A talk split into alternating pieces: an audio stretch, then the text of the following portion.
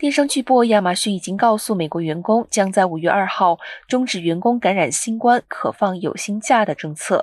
亚马逊表示，在新冠疫苗唾手可得以及美国疾病管制及预防中心 （CDC） 修订指南后，公司决定做出改变。根据亚马逊提供的讯息，公司已经告诉员工，在美国的工作人员若确诊新冠，将获准休五天无薪假。亚马逊还说，除非法律要求，否则将停止通报公司设施范围内的阳性病例。公司指出，原因包括疫情持续缓解、疫苗和治疗药物容易获得，以及公共卫生指南已经更新。